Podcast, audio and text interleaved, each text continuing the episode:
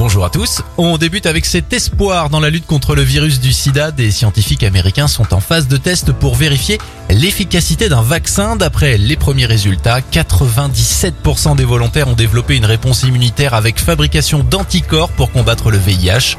La phase 2 de test devrait arriver dans les prochaines semaines. Bonne nouvelle si vous trouvez qu'en France l'électricité est quand même beaucoup trop chère. D'après une étude menée par Statista, en France l'électricité est en moyenne moins chère que dans 27 autres pays européens.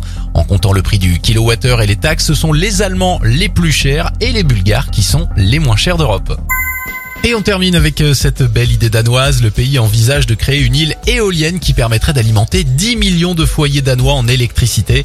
L'île serait construite à 80 km des côtes pour éviter aussi les nuisances sonores. C'était votre journal des bonnes nouvelles. Il est disponible maintenant en replay sur notre site internet et notre application Radioscoop.